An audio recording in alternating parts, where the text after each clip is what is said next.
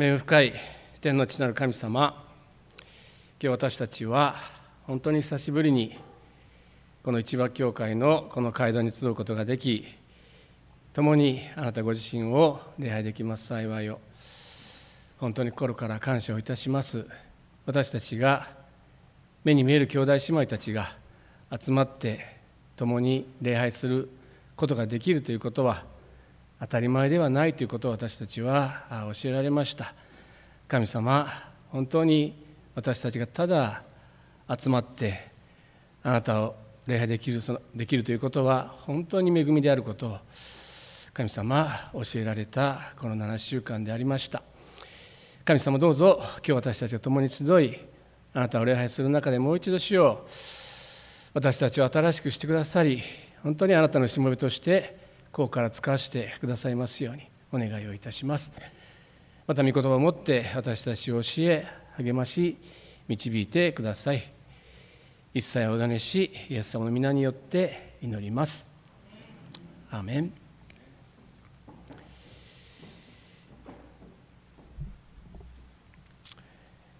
え、この朝はですね、えー、ヨハネによる福音書の15章の9節から17節というところを通しまして「互いに愛し合いなさい」まあ、そういうタイトルで説教させていただきます。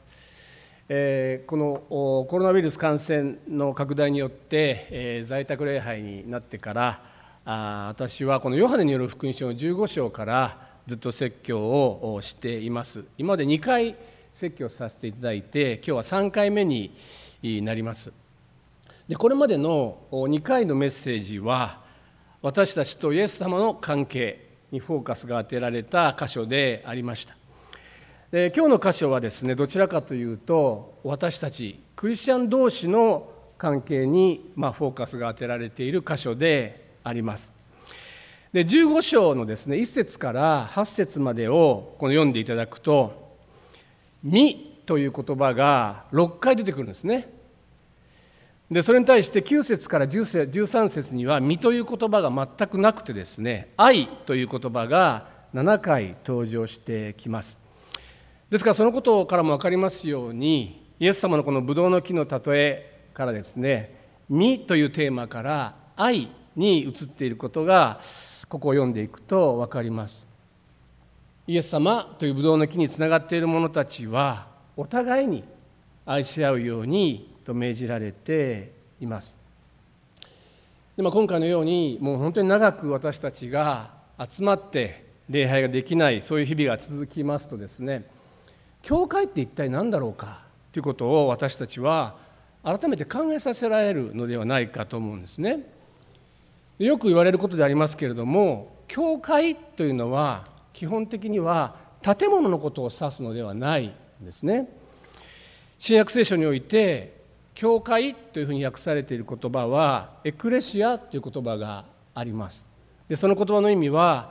召された者の集まりという意味だそうです。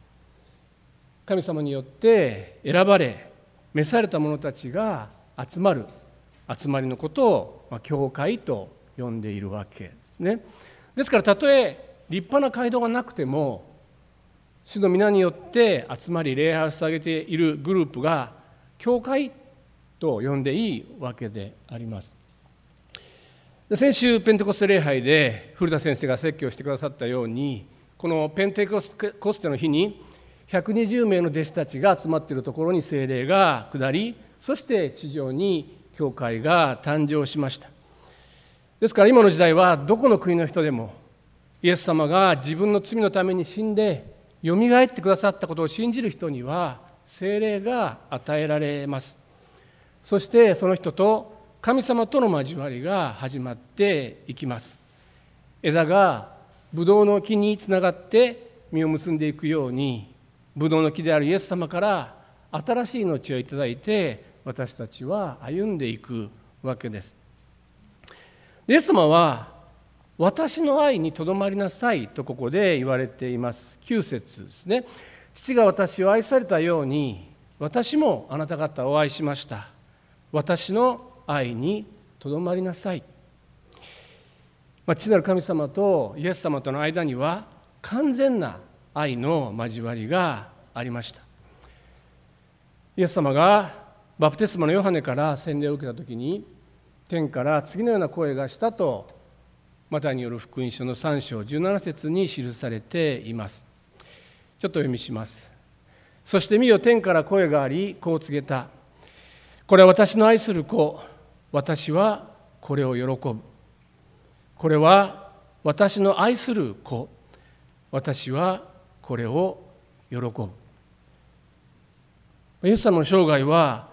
この言葉を聞き続けて歩んだ。そういう生涯であったと思うんですね。父なる神様からの愛。そこに重きを置きそしてその愛の声に支えられながらイエス様は地上での生涯を歩まれていかれました。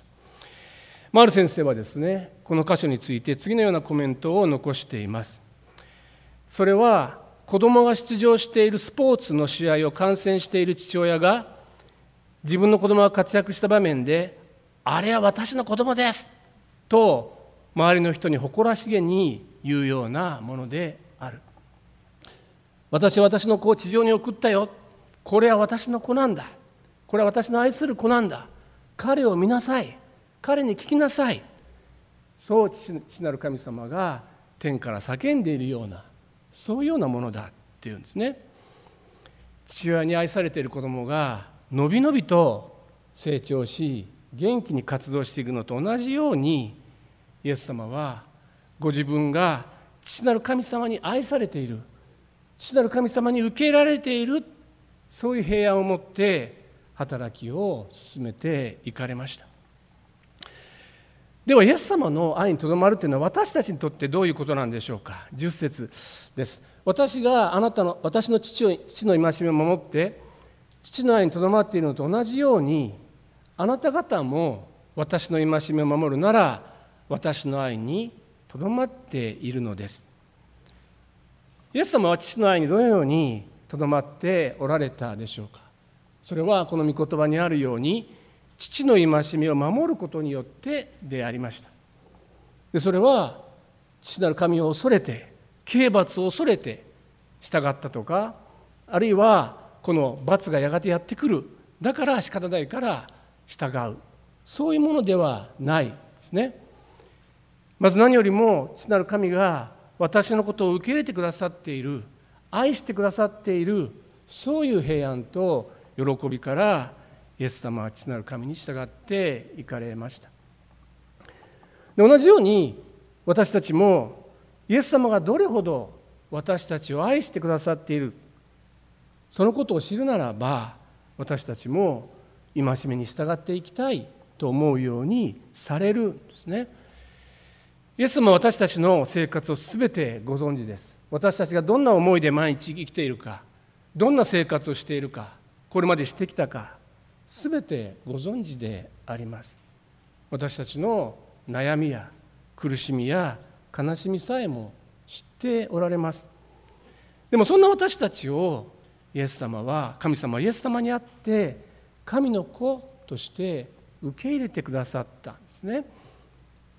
ここに神様の愛があります。私たちの知り合いで親の愛を受けずに育ったという方がありました。小さい時にその方の、まあ、お母さんはですね育児放棄をして、まあ、子供にほとんど時間を使わなかったというんですね。でもその方今クリスチャンとなって本当に良い働きをしておられます。ある時ね彼女に聞きました。どうしてそういう辛い環境の中で育ったのに今は生き生きと神様に従っていけるんですか？と聞いてみました。その答えは私は親を変えました。実の親からイエス様に親になってもらったのです。そう彼女は答えていました。私たちの中には残念ながら理想的ではない親のもとに育った方があると思います。どうして私の親はこうなんだろうか？と感じながら生きてこられた方があるかもしれません。でもちろん私たちは実際にですね自分の親を取り替えるってことはできないわけです。でもそんな私たちであってもイエス・キリストの中に本当に愛を見いだし永遠の愛を見いだしてそこから平安を得て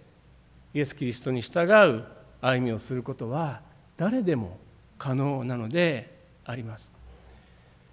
でさらにこのイエス様の愛にとどまっているなら何でも欲しいものを求めなさい。そう言われています。そうすればそれが叶えられるとイエス様は言われるんですね。でちょっとそのことを私は考えていましたけども例えばこういうことではないかと思います。まあるところにですね先祖代々この果樹園を営んでいる、まあ、そういう一家があったとします。で長男がいたんですけども、まあ、その長男はですね果樹園の仕事を見てもう嫌だなこんな大変な仕事嫌だなで親に反発して、まあ、出ていきました。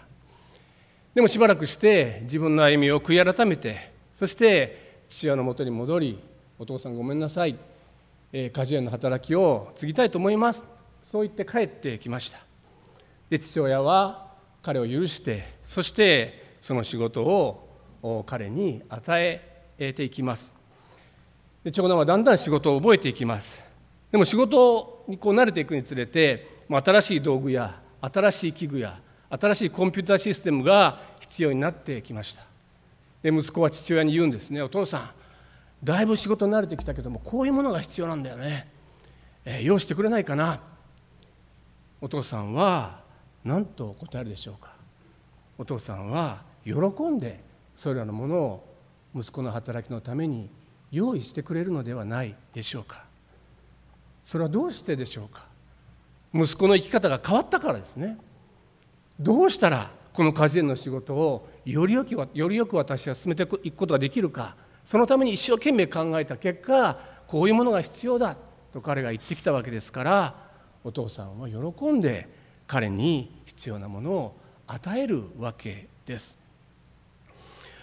同じように私たちもイエス様を信じて神様の御心に従って生きようと決心するなら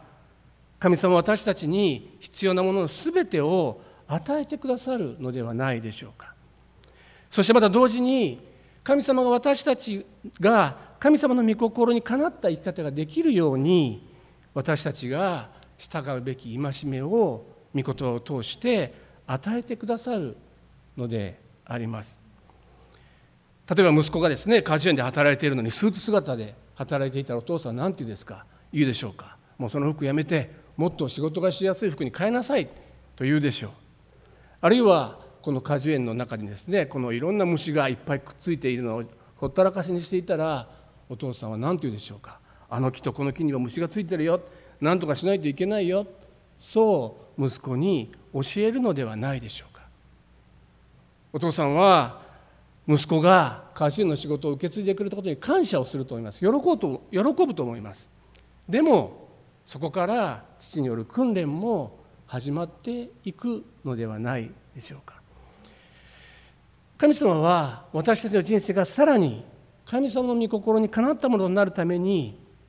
神様のご栄光に表す生き方に変えられていくために全ての良いもので私たちを満たそうとしておられるのです。私たちを訓練しようとしておられるのです。そしてこのイエス様の愛に感謝してそのイエス様の愛に応答する唯一の方法はイエス様の戒めに従うということなんですね。そそれはまさにイエス様ご自身が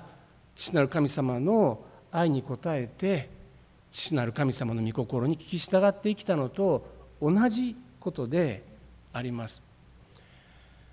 私はかつてシンガポールの進学校で学んでいましたけどもその時にいたイギリス人のある先生がおられました。この先生は男性の先生でありましたけれども生まれつき女性に対して性的な魅力を感じないそういう方でありました。そのことを告白しておられました。自分は同性の男性に性的な魅力を感じてしまうんだということを言っておられたんですね。ですからその先生は自分の弱さを知っておられるので生涯独身を貫き通されました。ある特定の男性に心惹かれてしまうことがあったと思うんですね。でもその先生は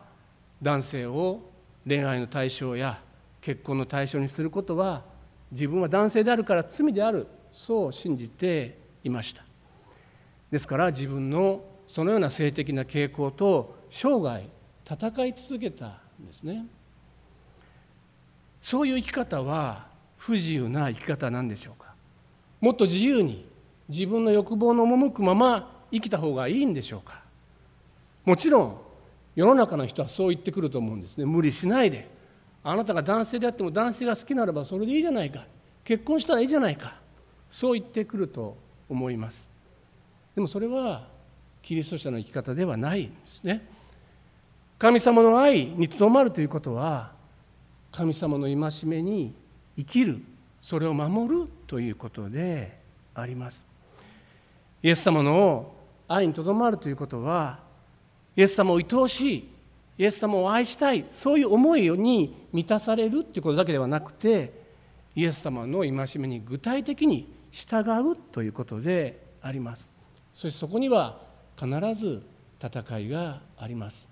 私たちの肉なる性質がまだ私たちの中に生きているからであります。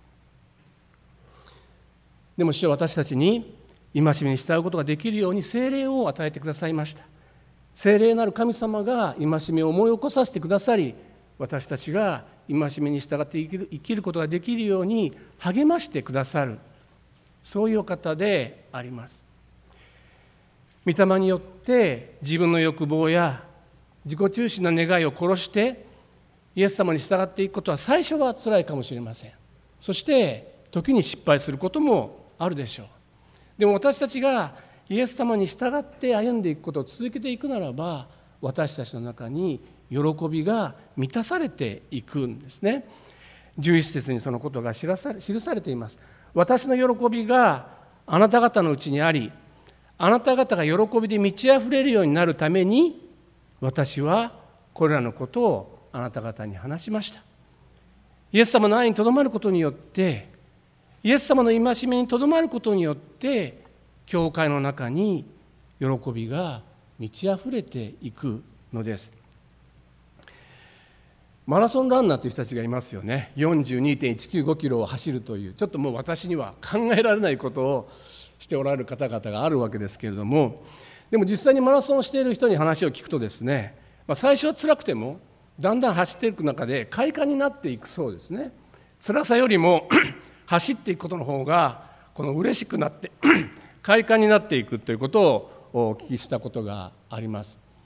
で、まあ、最近はそれも科学的にも解明されていてですね、まあ、ランナーズハイという状態に脳がなるそうですけれども同じだと思うんですね。私たちが最初は辛くてもあるいは時に失敗してもイエス様に従い続けていく中で私たちの中にこの世から得ることのできない喜びが与えられていきます。教会の中で一人の人が罪に打ち勝っていくならば教会に喜びが与えられるんですね。でもその反対に神様から離れていく人がいるとすれば教会の中に悲しみが生じていきます。ですから私たちは互いに集まり共に祈り合い励ましてイエス・キリストという方に従い続けていけるように励まし合っていく必要があるのです。12節をお読みします。私があなた方を愛したようにあなた方も互いに愛し合うこと。これが私の戒めです。私は16歳の時に信仰を持ちましたけども、まあ、その頃はとても一時期一時期、まあ、一時期といいますか伝道熱心だった時があるんですね。でその時にこの御言葉の意味がよく分からなかった時がありました。どうしてクリスチャン同士が交わる必要があるのか。どうしてクリスチャン同士が愛し合う必要があるのか。そんな暇があったら出て行って伝道した方がいいんじゃないか、まあ、そんなふうにですね生意気にも傲慢にも思っていた時代がありました。クリスチャン同士が愛し合うっていうのはなんかクリスチャン同士の狭い世界を作ってですねますます伝道できないそういうひ弱なクリスチャンを作るだけではないか、まあ、そんなふうに考えていた時期がありました。でも今はこの御言葉の大切さが本当によく分かります。まず第一に私たちは同じ主にある兄弟姉妹を愛することができないで未信者の方特に敵を愛することは不可能であります。これはあの家族の関係にも似てると思うんですね。皆さんの中には本当に愛し合ってもう本当に親しい交わりが家族にあるそういう家庭の中で育たれた方もあると思います。でもそうでない方もあると思うんですね。残念ながら家族の関係はあまり親しくないそういう家庭で育たれた方もあると思います。私たちは皆人間関係の基本は家族で学ぶと思うんですね。教会もそういう意味で家族と同じではないかと思うんですね。私たちはこの教会という場所で互いに愛し合うっていうのはどういうことなのかっていうことを学んでいくのです。それは決して依存関係になるということではなくてイエス・キリストを中心としてお互いに互いを自分よりも優れたものとして尊敬し合う。愛し合う励まし合うそういう交わりを私たちは教会という場で学んでいくんですね。こういう交わりがなければ経験がなければ私たちはどうやって世に使わされていくことができるでしょうか教会の交わりから私たちは世に使わされていくのですそしてもう一つのことは私たちが愛し合うのはこの世への証のためであります。そのことは聖書にはっきりと書かれています。ヨハネによる福音書の13章の34節から35節というところをお読みします。ヨハネによる福音書の13章34節から35節というところです。私はあなた方に新しい戒めを与えます。互いに愛し合いなさい。私があなた方を愛したようにあなた方も互いに愛し合いなさい。互いの間に愛があるならそれによってあなた方が私の弟子であることを全ての人が認めるのです。あなた方が私の弟子であることを全ての人が認める。そうイエス様はおっしゃいました。でも私たちがこの教会の歴史を見るならば日本の教会の歴史も世界の教会の歴史もそうですけれども分裂の連続であります。それは大変残念なことであります。でもそれは神様のご計画ではなくて残念ながら私たちの罪のゆえであります。神様は教会が一致していることを望んでおられます。そのために必要なことは私たちが互いに愛し合うということなんですね。私たちが互いに愛し合う交わりを持ち続けているならばこの未信者の人たちもその交わりに参加したいと思うのではないでしょうか。そして私たちもこの交わりにあの人この人を連れてきたいそう思うのではないでしょうか。長い長いブドウの木の例えの箇所のまとめとしてイエス様は最後に次のように言われました。16節ですね。あなた方が私を選んだのではなく私があなた方を選びあなた方を任命しました。私たちはみんなどこかでですね自分でキリスト教を選び自分で神様を選び自分でイエス様に従っている。まあそういうふうに思っている方がきっと多いと思いますけれどもイエス様はあなた方が私を選んだのではない。私があなた方を選びあなた方を任命したのだ。その結果としてあなた方は今ここにいて私に従っているのだ。とイエス様は言われるわけです。教会というのは神の選びの民の集まりでありますそしてそれは何か私たちに能力があるからとか私たちの神様に対する愛が素晴らしいからとか私たちの持っているものが何か神様に受け入れられているからそういうことではないですね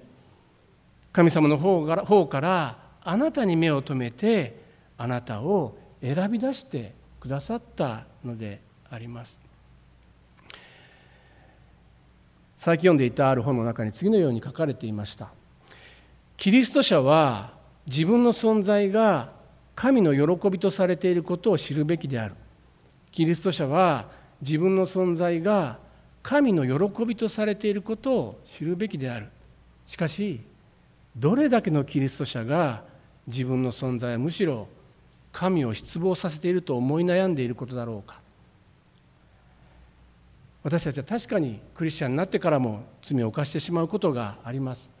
教会から離れてしまうこともあるでしょう。でもそのことで私たちが神様の子とされた立場が帳消しになるということはないですね。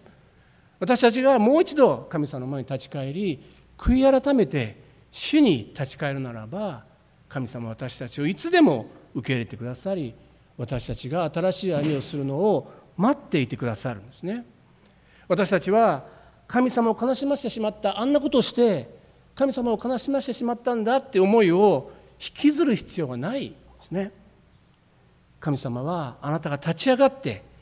神様に愛されているものとして喜んで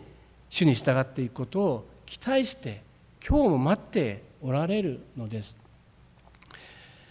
また進学校の話になりますけども私が進学校の時にですね、まあ、これちょっと前にも話したかもしれませんがパキスタンから来た学生が1人いたんですね。で、まあ、彼はですねある時大きな失敗をして学長に呼び出されもうこっぴどく学長に叱られました。でも次の日ですねその学長は、まあ、彼を呼び出して、まあ、シンガポールにはスカッシュというそういうちょっとテニスに似たスポーツがあるんですけども、まあ、それを一緒にしようしに行こうと彼を誘ったんですね。で彼はその後で私のところに来てこんなふうに言いました。こういうことは私の国では考えられない。私の国では教師が生徒を叱ったらその教師はもうしばらくはずっとその生徒の目も見ないし怒りをずっと溜め込んでいるのが普通なんだ。でもここの学校の先生は確かにものすごい勢いで叱るんだけれどもしかし次の日にはまるでそれがもうなかったかのように私に接するんだよね。驚きですと私に話してくれたことがありました。私たちの神様はそのようなお方であります。神様はあなたを選んでくださったんですね。神様は私の目にはあなたは高価で尊いとおっしゃっているのです。神様はあなたの存在を喜んでくださってるんですね。イエス様はあなたのためにあなたを救い出すためにその命を差し出すほどにあなたを愛しておられるのであります。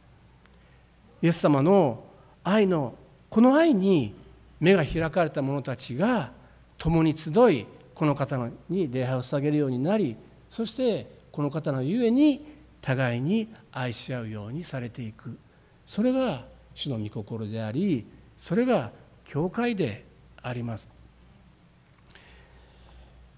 皆さんは武道園を訪れたことあるでしょうか？私はあんまりないんですけども。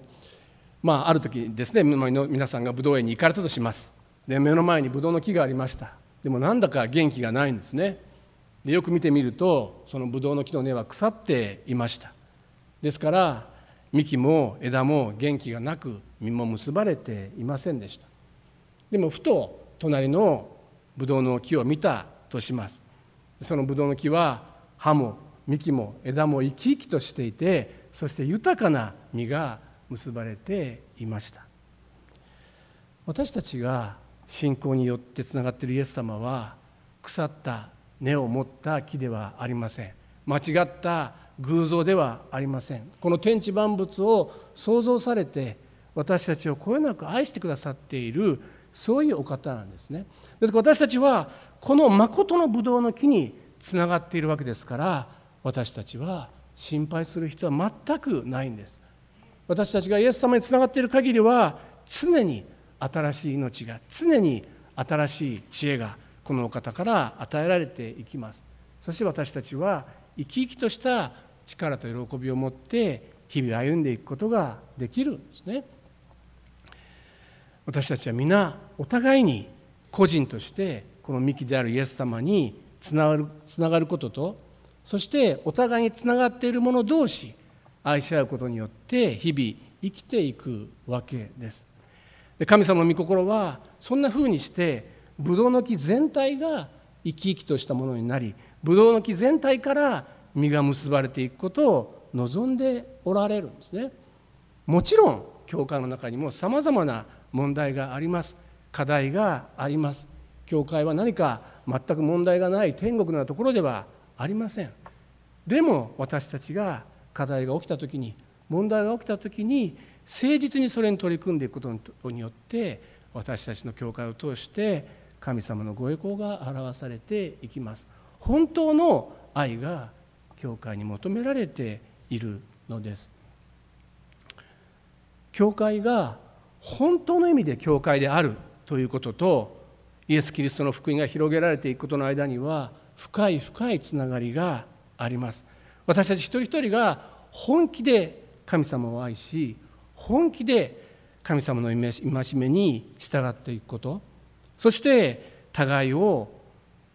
互いに相手を自分よりも優れたものとして思い尊敬し愛し合う兄弟を立て共同体を立て上げていくならば必ずそこに新しい主を求める人が加えられていくんですね。そしてそのような教会から私たちは世にさらに派遣されて神様の愛を伝えていきます。福音をこの世の真っ只中で生き福音を伝えていくんですね。そしてさらに教会から世界に宣教師を派遣していくのです。コロナウイルスの感染が今は心配されていますので本当に親しい交わりは今少し難しいかもしれません。でも必要以上に恐れないで私たちはイエス様に愛されているものとして互いに愛を表していきたいと思います。具体的に愛を示していきたいと思うんですね。教会に初めて来られた方に声をかけていきましょう。病気の病床の中にある方に家のために祈っていきましょう。また不安や恐れの中にある方があるかもしれません。そういう方のために祈ってそういう方の話を聞いていきましょう。今週もそれぞれ私たちは課題があると思います。しかし御言葉を実行するものとしてイエス・キリストにあって歩ませていただこうではありませんか。お祈りをいたします。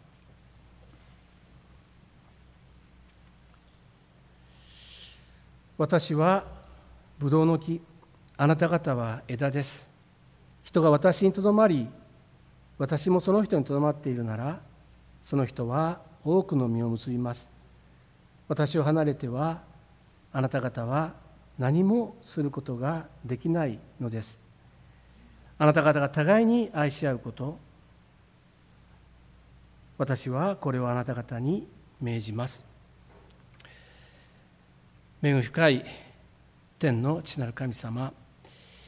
私たちは本当にこのようにして久しぶりに共に集いあなたを礼拝することができました。そのことを心から感謝をいたします。あなたは私たち一人一人をよく知って私たちの醜い面もまた私たちの良い面も全て知った上で私たちのためにイエス様をこの地上に送りそして真理を磨らせてくださり私たちに永遠の命を与えてくださった。そのことをこの朝も心から感謝をいたします。そしてあなたにつながるものとして私たちは互いに愛し合うようにと命じられています。神様どうぞ私たちを助けてくださりどうか私たちがイエス様が私たちを愛してくださったように互いに許し合い互いに愛し合い互いに励まし合い祈り合っていくことができますように。特にこのようにコロナウイルスの感染で人々が恐れの中にある時にまた疑いの中にある時にまた何かが起こればそれはあなたの自己責任ですと責任を迫られるようなそういう社会の中で私たちはイエス・キリストにある愛を示していくことができるように神様どうぞ弱い私たちを助けてくださいますように。そしてさらに多くの日本人がさらに多くの世界の人々がこのイエス様の愛に目が開かれていくことができるようにこの時代にあって神様は一幕教会のお一人お一人を神様があなたの御手の中でお持ちくださいますようにイエス・キリストの皆によって祈ります。アーメン